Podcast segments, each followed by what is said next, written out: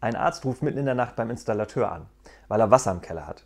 Dieser kommt, guckt, wirft ein paar Dichtungsringe ins Wasser und sagt, wenn es morgen nicht besser ist, melden Sie sich nochmal.